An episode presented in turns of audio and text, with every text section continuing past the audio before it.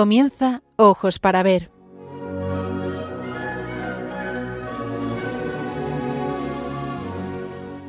Hoy con la dirección de Alicia Pérez Tripiana.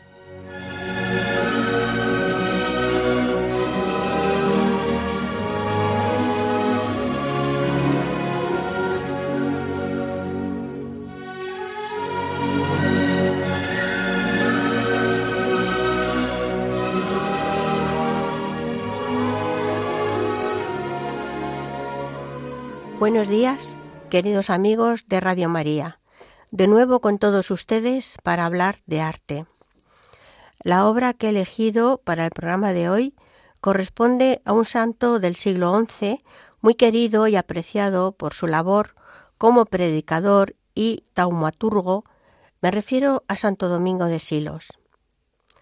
La obra se encuentra en las colecciones de pintura hispano-flamenca del Museo del Prado, es un óleo sobre tabla de 2 metros 42 por 1,30, pintada entre 1474 a 1477.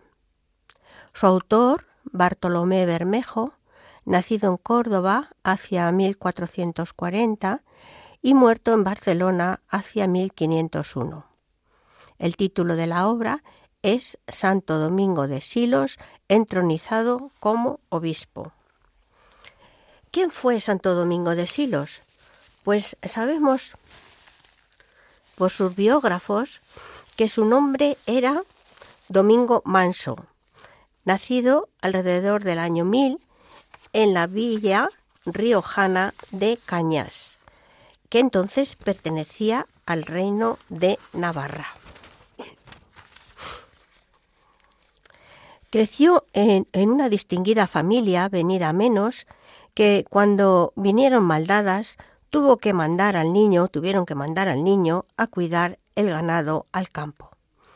Los planes de estudiar se frustraron para el joven Domingo, que en cambio pudo practicar la caridad abasteciendo de leche y queso a los peregrinos que encontraban, que él iba encontrando en su camino hacia Santiago de Compostela. No sin esfuerzos, sus padres consiguieron enviarlo a estudiar al seminario. Y así Domingo pudo ser ordenado sacerdote por el obispo de Nájera cuando tenía 26 años. Tras la celebración, siguió viviendo con sus padres en Cañas mientras trabajaba en la iglesia local como asistente del párroco. Pero esa vida tan estrecha y de hecho el seguir anclado en un entorno al que ya estaba más habituado le espoleó a buscar otro horizonte. Al año y medio de su ordenación lo dejó todo y se fue como ermitaño a una cueva de la Sierra de la Demanda, donde Burgos se encuentra con La Rioja. Fueron días de grandes penitencias, de ayunos y privaciones de toda clase, pero fueron sobre todo los días en que vivió más estrechamente unido con su Dios. Afirma el benedictino Pablo Gutiérrez en su vida y milagros de Santo Domingo de Silos. Se cree que el joven pasó en aquella cueva de uno a dos años, hasta que bajó del monte para pedir su admisión en el monasterio de San Millán de la Cogolla. Pronto se ganó la estima de todos y le encargaron la formación de los jóvenes para nombrarle después prior en el año 1038. Poco le duró la dicha al santo, porque apenas dos años más tarde el rey de Pamplona, don García, acudió al monasterio a exigir una fuerte suma de dinero en calidad de derechos reales. Señor, no puede ser. Es contra todo derecho eclesiástico que los bienes de las casas religiosas estén a merced de sus patronos y aunque esta sea la costumbre, es un abuso condenado por los concilios. Le dijo el prior. Si el rey hubiera querido, habría podido disponer a su antojo de los bienes del monasterio, pues la fuerza estaba de su parte, pero quería llevar el asunto con apariencia de legalidad y para ello necesitaba la aquiescencia del prior. Cuenta el biógrafo del santo cómo Domingo se mantuvo en sus treces, el rey entonces forzó al abad a deponer al prior y desterrarlo.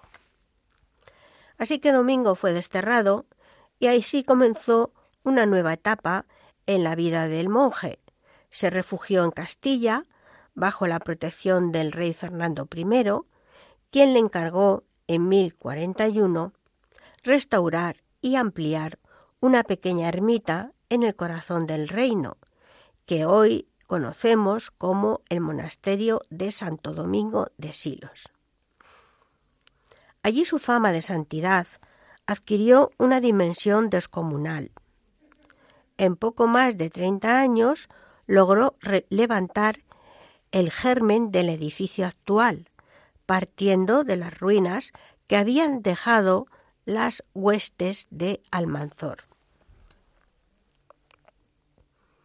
En lo cultural creó un escritorium monástico que transcribió y conservó obras magnas como las etimologías de San Isidoro. También participó en el año 1055 en el concilio de Collanza, que unificó la liturgia en torno al rito romano en lugar del visigótico. Destacó también especialmente como predicador y taumaturgo, en un tiempo en el que la predicación de los monjes se limitaba a los muros del convento.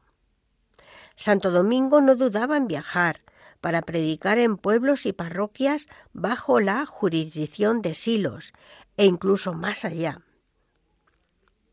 Las gentes estaban ansiosas de oír a un santo que con frecuencia autorizaba su predicación con milagros.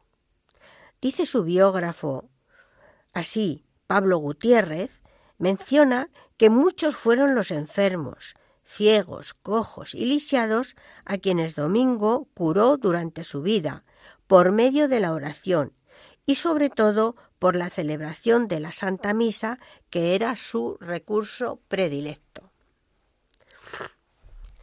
Singulares son también las historias de redención de cautivos, que se le atribuyen tanto en vida como incluso después de muerto. Dice Gutiérrez que hasta finales del siglo XIII se, le atribuyeron nada menos que 13.000 liberaciones de cristianos en tierras de Moro, logradas con solo invocar su nombre. Domingo murió en otoño del año 1073 y fue enterrado en un discreto sepulcro que hubo que reubicar tan solo que hubo que reubicarlo tan solo dos años más tarde ante el altar mayor de la iglesia, dada la gran cantidad de peregrinos que acudían a rezar por él y que hicieron de la burgalesa Silos durante muchos siglos la segunda Compostela española.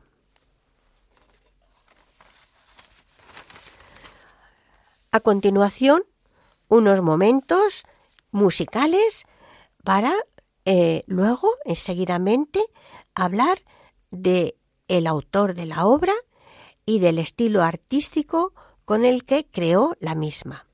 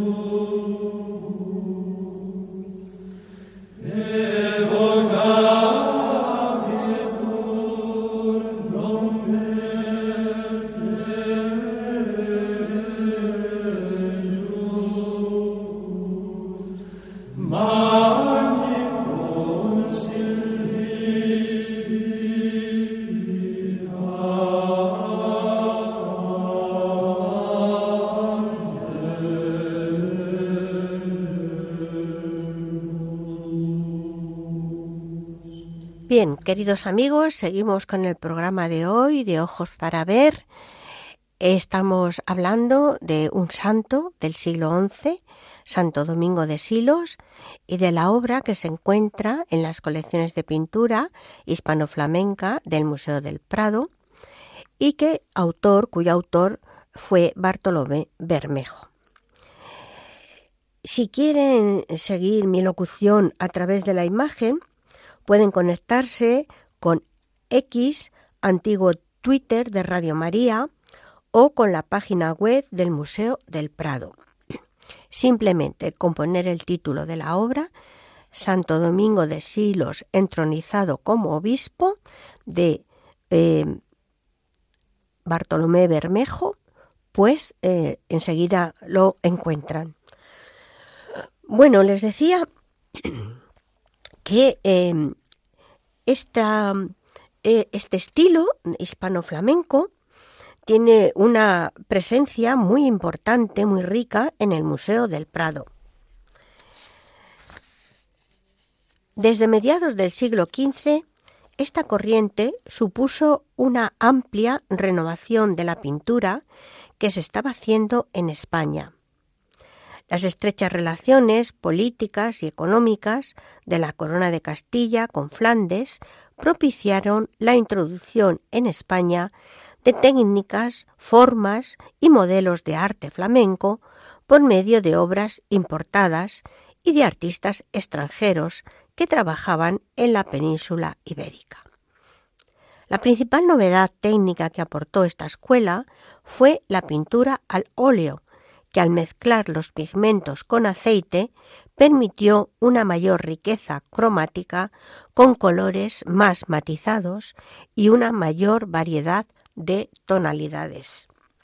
Los modelos flamencos fueron muy bien acogidos por la sensibilidad española y llegaron a identificarse profundamente con el gusto devocional hispano. La acentuación del dramatismo combinada con ciertas notas melancólicas, la coherencia espacial y el gusto por lo concreto, además de la complacencia en las telas ricas y quebradas y la reproducción minuciosa de los detalles que llegaban de Flandes, fueron muy bien recibidas en la península ibérica, convirtiéndose en rasgos característicos del arte hispano. A esto hay que unir que en ocasiones la influencia flamenca llegó a través de artistas germanos, lo que dio a la pintura mayor expresividad y patetismo y acentuadas angulosidades en los plegados, muy distintas del fluir curvilíneo de los ropajes del estilo internacional. De todo ello son magníficos ejemplos los que tenemos en las colecciones del museo y entre ellos, por supuesto, la obra que hoy estudiamos. Bartolomé, ¿quién fue Bartolomé Bermejo? Pues este artista mm, parece que nació en Córdoba hacia 1440 y en la corona de Aragón tuvo una gran influencia. ¿Por qué? Porque debido a la relación que tenía la corona de Aragón con Italia, la influencia flamenca se combinó sobre todo en Cataluña y Valencia, con la del Quattrocento italiano, lo que añadió complejidad al panorama pictórico español y allanó el camino para la posterior llegada de la pintura renacentista. La primacía del color y el estudio de la luz no supusieron en muchos casos la supresión de los dorados, como podrán ver ustedes en la imagen, que se usaron para resaltar el color contra un fondo refulgente. Este rasgo muy característico del arte español en ese momento se dio sobre todo en Aragón, quizá por influencia morisca. Así se muestra en nuestra obra de Santo Domingo de Silos, entronizado como obispo, de Bartolomé Bermejo, principal representante del estilo hispano-flamenco en la corona de Aragón. La tabla central del retablo de Santo Domingo de Silos de Daroca, Zaragoza, en esa tabla central es eh, una de las obras maestras de la pintura española del siglo XV. A pesar de su carácter de fragmento del conjunto del retablo, pocas obras producen una impresión tan rotunda y completa. Destaca por su perfección técnica, la precisa recreación de las distintas calidades y el tratamiento meticuloso de los detalles.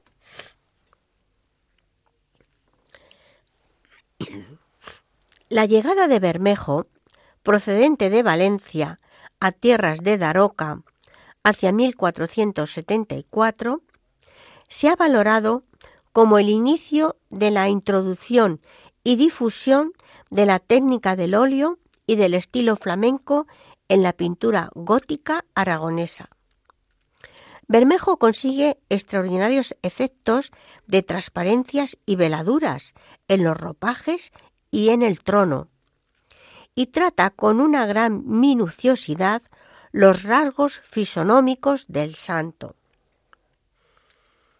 Este, fundador del monasterio de Silos, en Burgos, en el siglo XI, fue su primer abad como ya hemos visto, y se representa aquí como obispo con todos sus atributos, sentado en un trono gótico, símbolo del poder, en el que se disponen unas esculturas policromadas, las siete virtudes, y en la que también vemos detalles como la preciosa capa pluvial, que está bordada con ricas imágenes de siete santos y todo ello rodeado de un brillante tapiz de gran sentido decorativo. Resalta sin duda el rostro del obispo, casi escultórico, hierático y dispuesto con una majestuosa frontalidad que nos dirige impasible su mirada hacia los espectadores. Bueno, vamos a hacer otra pequeña pausa eh, escuchando al maravilloso coro del monasterio de Silos, en donde resuena todavía, lo mismo que hace siglos, la tradición que el coro de los monjes han heredado de la época de San Gregorio Magno, del siglo VI, de quien recibe su nombre, canto gregoriano. San Gregorio Magno mandó recopilar y contribuyó a la evolución del canto mandando que se reunieran los escritos de los cánticos cristianos primitivos conocidos como antífonas, salmos o himnos, cantos de alabanza a Dios celebrados en las antiguas catacumbas de Roma. Así que vamos a disfrutar otros momentos musicales de este maravilloso coro del monasterio de Silos.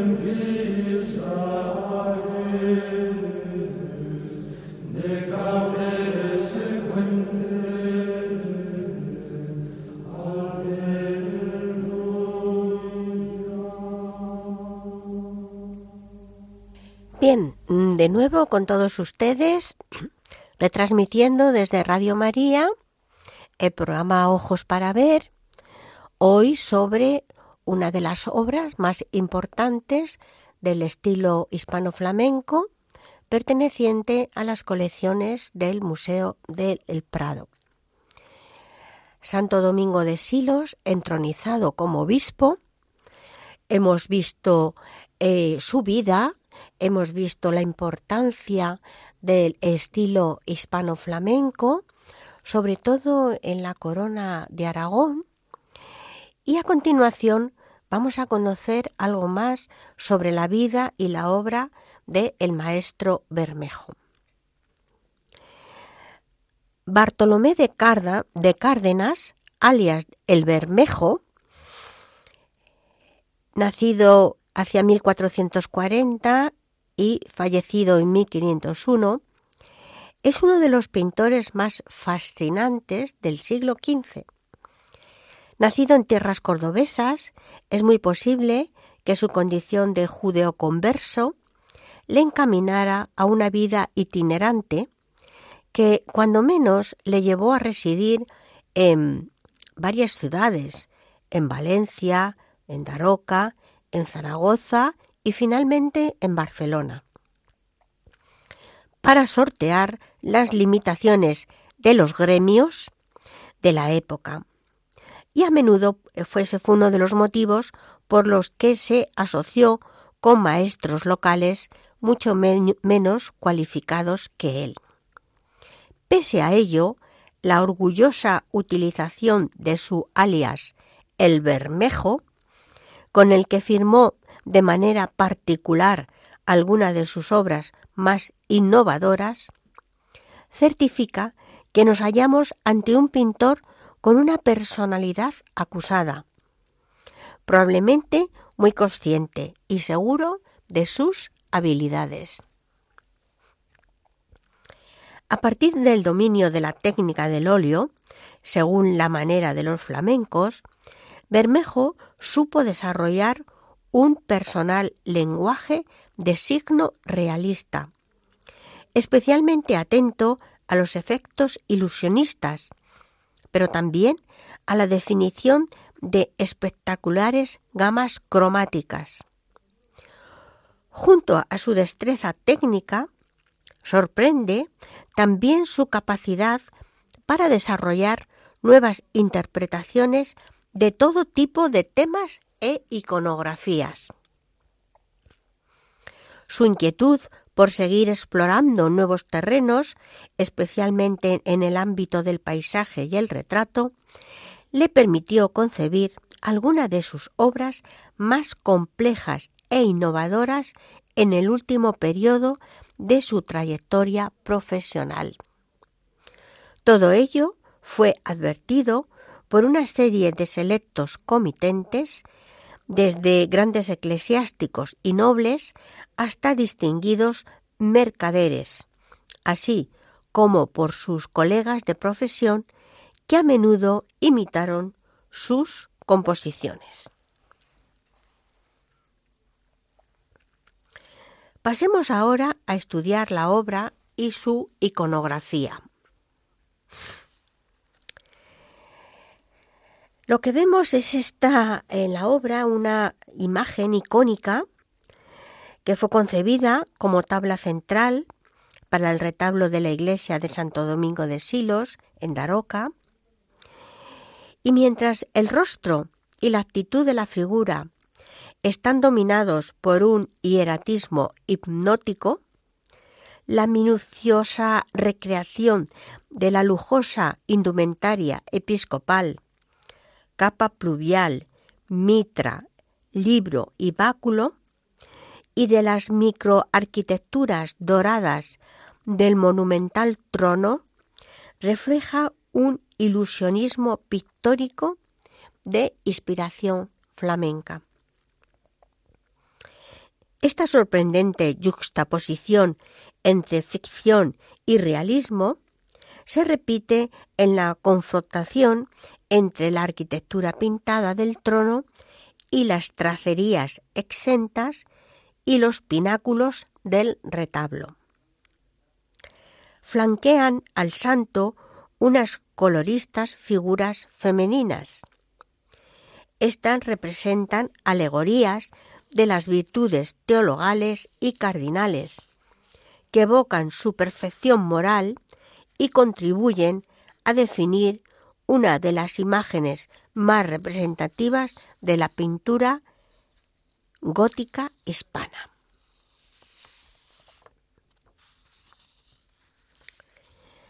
Respecto a la iconografía, el pintor recrea a través de un rico lenguaje de símbolos y tradiciones, un mensaje fundamental, que son las virtudes que adornaron al santo toda su vida, según se recoge en la obra Vida de Santo Domingo de Silos.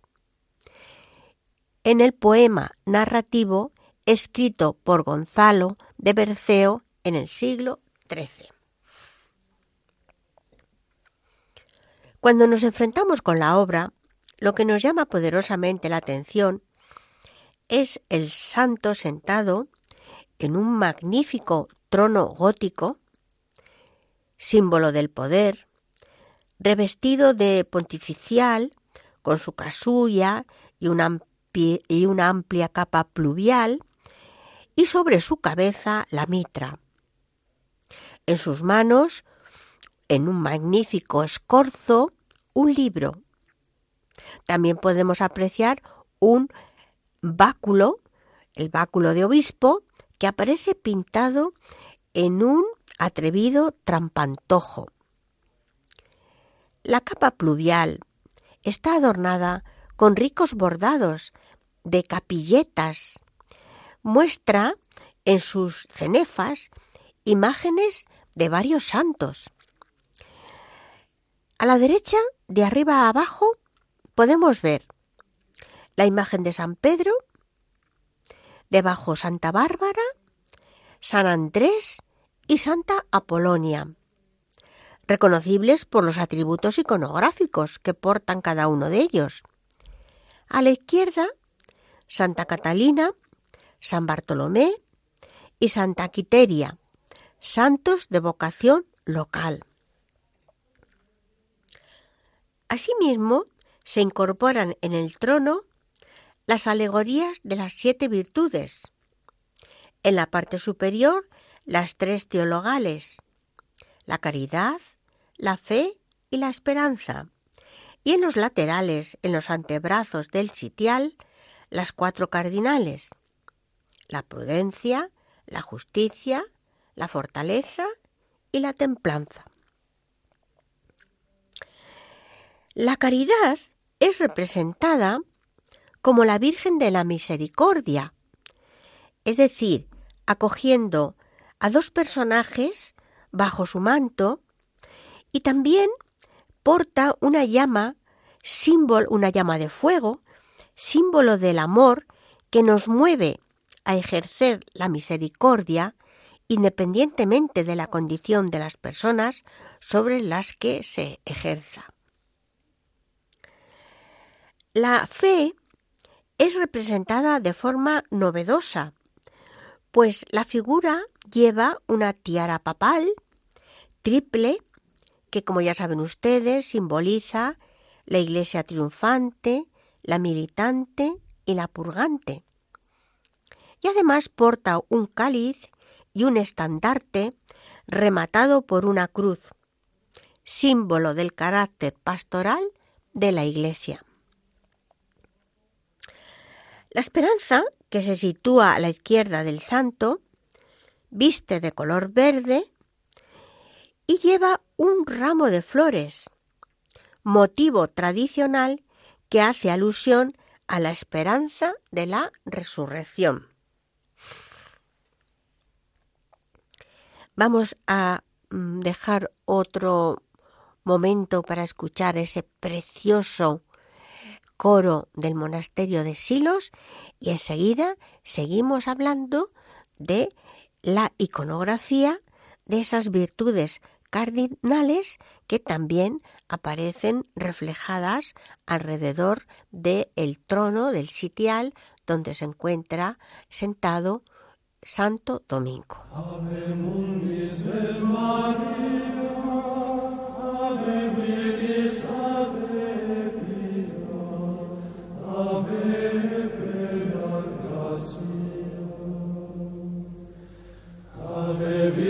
Senhor.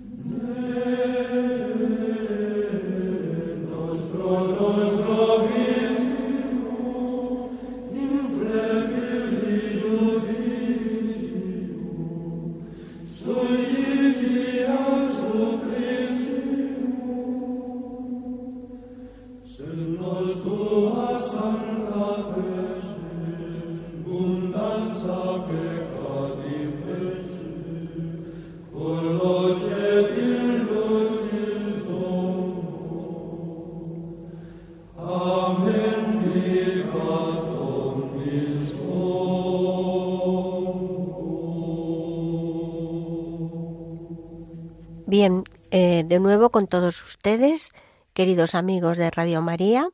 Este es el programa Ojos para Ver.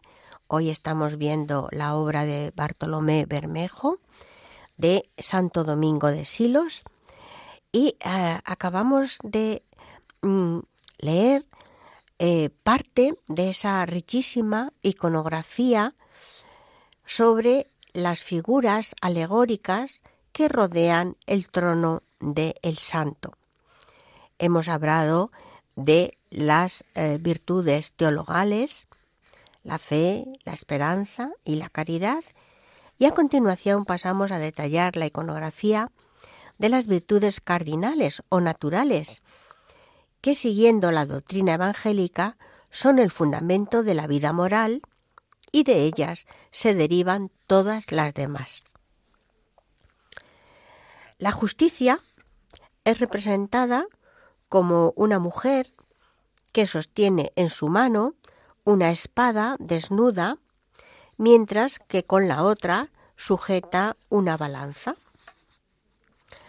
La fortaleza, en este caso, esta virtud blande una España, una espada con la que protege al alma que huye del pecado representado por un pequeño diablo negro. La prudencia está representada con un libro en la mano, símbolo de sabiduría, y un cirio alusivo a la luz que ilumina el camino de los prudentes. Y finalmente la templanza se personifica como una mujer que vierte agua sobre el vino simbolizando cómo gracias a esta virtud es posible atenuar la fuerza de la pasión. Esta imagen tuvo mucha difusión en la cultura popular. Y antes de pasar a la última sección en la que hablaremos de las virtudes como valores destacados para ser buenos cristianos, quiero recordarles que el próximo miércoles 24 de enero se cumplen 25 años de la primera emisión de Radio María España. Ese día habrá un programa especial y una serie de actos para celebrar las bodas de plata de Radio María. Daremos gracias al Señor y a la Virgen y a todos los que han hecho posible esta radio evangelizadora felicitándonos por este regalo del que todos y cada uno de ustedes, nuestros amigos y oyentes, han sido partícipes durante tanto tiempo. Y como les decía, vamos a hacer una breve introducción sobre las virtudes. Para un buen cristiano las virtudes son hábitos buenos que les te llevan a hacer el bien el término virtud proviene del latín virtus, virtutis, y que a su vez deriva del vocablo latino vir viris, que significa varón, hombre, pues se refiere a la cualidad del valor en el pensamiento antiguo asociada al concepto de fuerza. En este sentido, la virtud puede designar la fuerza, el vigor o el valor que una persona, hombre o mujer, presenta ante determinadas situaciones. Santo Tomás de Aquino fue el que en su obra Suma Teológica, escrita entre 1265 y 1274, dio a las virtudes cristianas su definición, su definición definitiva, integrando el sistema ético clásico con los dogmas revelados en las Sagradas Escrituras. Así distinguió entre las virtudes cardinales y las virtudes teologales. Las virtudes cardinales se cultivan siguiendo la doctrina evangélica y son el fundamento de la vida moral. Su origen está en las virtudes grecolatinas y de ellas derivan todas las demás. Hemos hablado de las figuras alegóricas, ahora vamos a hablar de ese valor destacado de cada una de estas virtudes. La justicia es la virtud que inclina a dar a cada uno lo suyo. Pone orden y produce la paz tanto en la vida individual como en la social. Está asociada a la verdad, a la sinceridad, a la honestidad.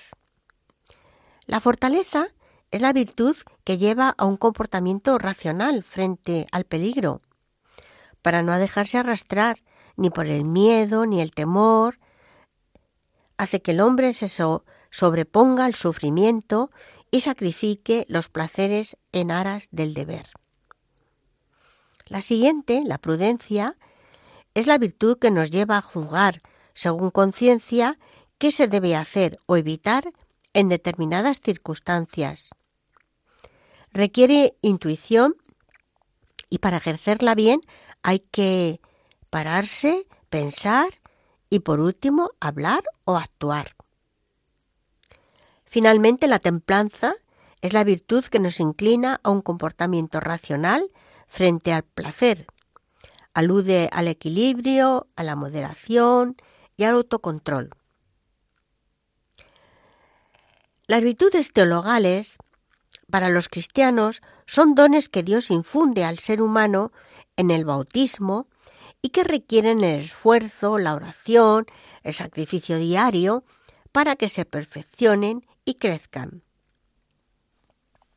Ser cristiano es un modo de ser y de vivir en el mundo. Las virtudes teologales fueron resumidas por San Pablo en la primera carta a los Corintios.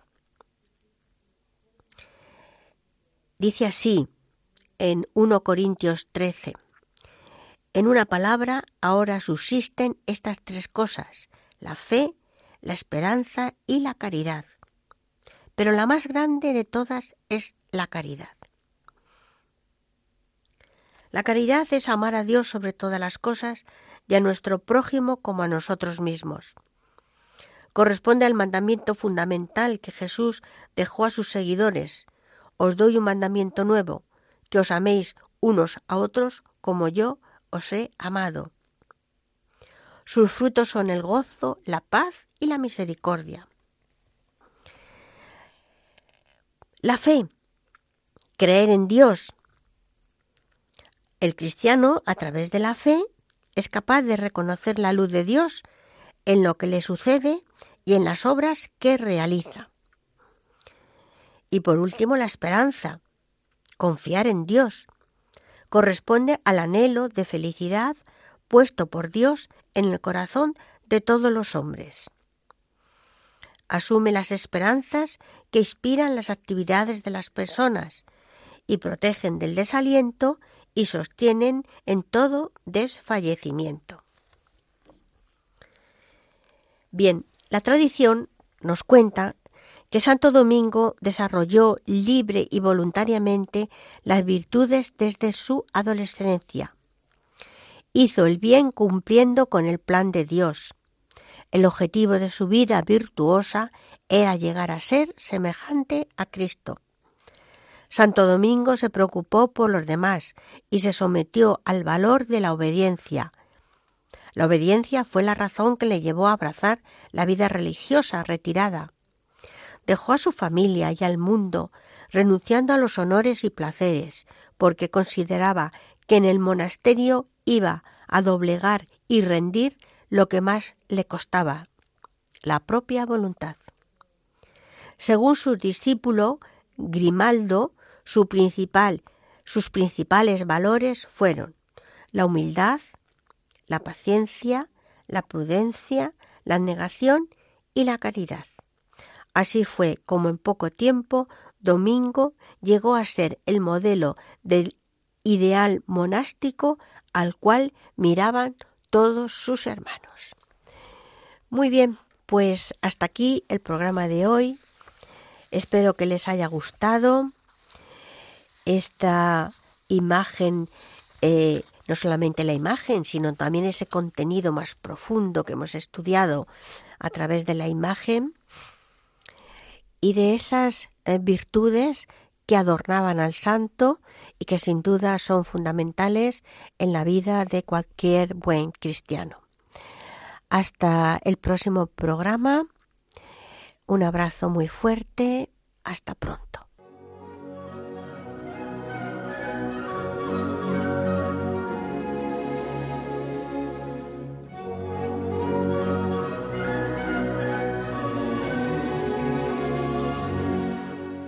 Así finaliza en Radio María, Ojos para Ver.